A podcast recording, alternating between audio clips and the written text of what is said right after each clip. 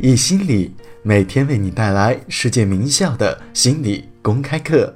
本节课是哈佛大学的幸福课，心理成熟的标志，换位思考。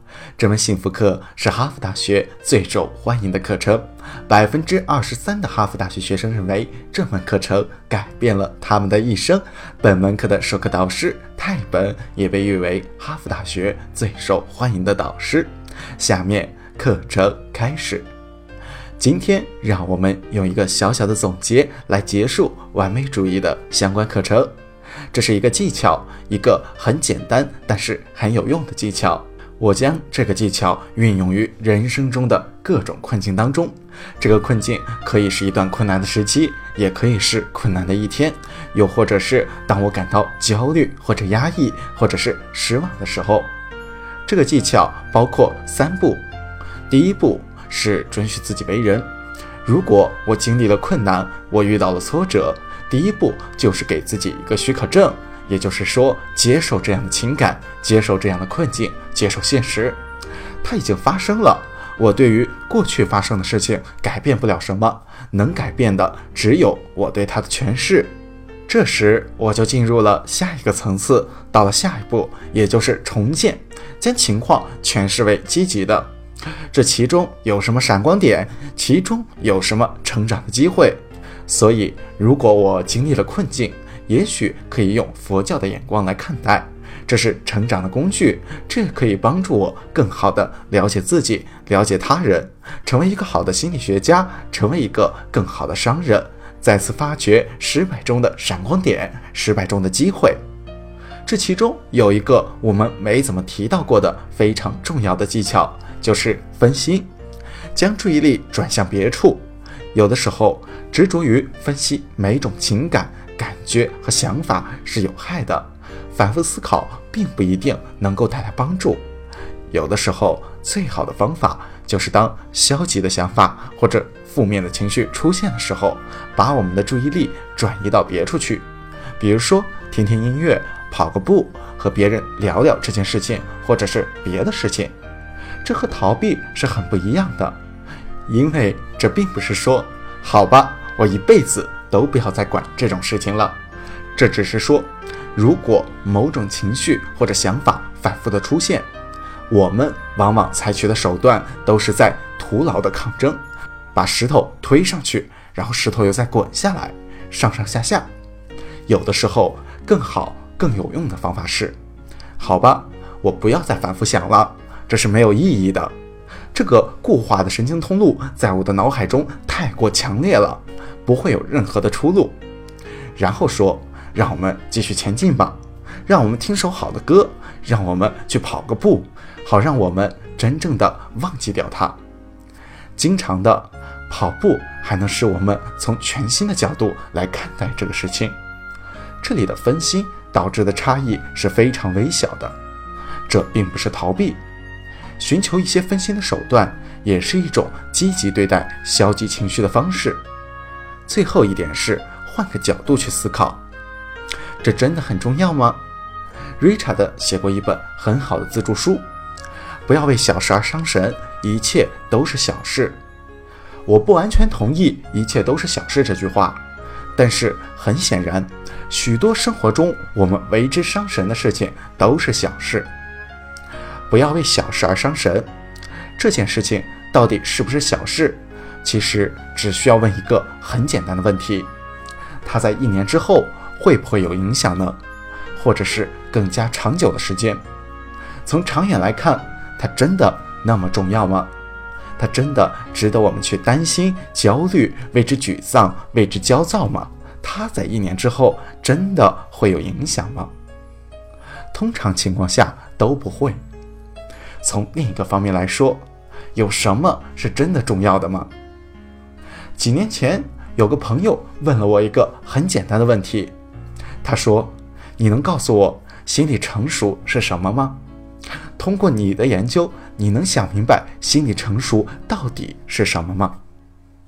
我当时是这么说的：“心理成熟就是根据自己的意愿转化角度的能力。为什么？”这种转化角度的能力是什么呢？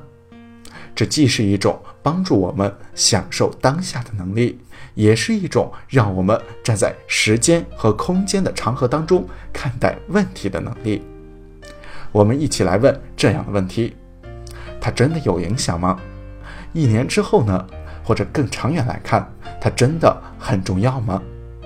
这种转换角度的能力，还包括我们在横向和纵向的思考之外，同时还能够随心所欲的回来，能够灵活的将思绪拉回来，沉浸于聆听一首美妙的歌，或者是和我们所爱的人在一起。说起来容易，做起来难，但是逐渐的，我们可以通过冥想，通过对事物的认知重建，我们可以训练我们的思想，使其按照我们的意愿实现转化。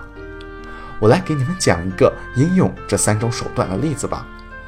这是刚开学时发生在我身上的事情。当时我要带我的女儿去托儿所，我就要迟到了，迟了很多。我上课前一般都会去健身，我意识到我没有时间去健身了，我甚至几乎没有时间复习备课笔记。我在上课前一般都会复习两遍，于是我感到非常沮丧，很有压力。这时候我对自己说：“让我来用一下这个三步法则吧。”第一步，许可接受。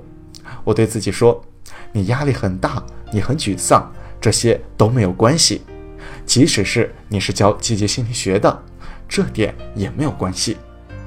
尊重现实，这是学期刚开始的时候，很多事情都会纠缠在一起。我们几个星期前刚刚从以色列回来，要倒时差，我们还有小孩要照顾。尊重现实，现实就是这样。然后我转向第二步，积极性。这件事情有什么好处呢？第一个好处就是，我要仔细的想想，我能简化什么地方，我可以说不的地方，做少一点，而不是做多一点，这是很显然的一个好处，因为它让我去思考。当时我想，我现在又有一个可以在课堂上讲的故事了，一个应用三步理论的例子。分心很简单，我旁边就有最好的分心工具，我的女儿。然后就是转化角度，一年之后这个还有影响吗？我在上课前没有锻炼，我没有复习两遍备课笔记，只是复习了一遍，所以我上课就不能发挥百分之九十五，也许只能发挥百分之九十。但是这个很重要吗？并不重要。但同时我对自己说，我仍然希望能够享受当下。于是。我和我女儿待在一起，在托儿所陪他久一点，我们一起玩，然后我更加的放松，更平静的回家了。将这三步法则应用于实际发生的情况，准许自己为人，接受它，关注积极的一面，最后就是转化角度的思考。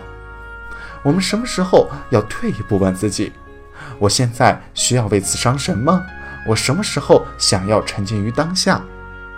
想想这个技巧，非常的简单。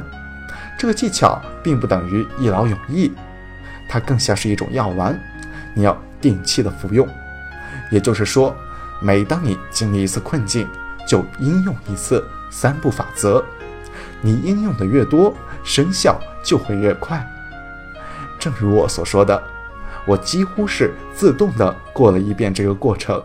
许可积极转化角度，现在这个过程已经快了很多，因为我应用它，不断的练习，所以你也要不断的应用它，多尝试几次。明天我们将为大家带来健康的身体调节，欢迎大家点赞、打赏、订阅我们，谢谢大家。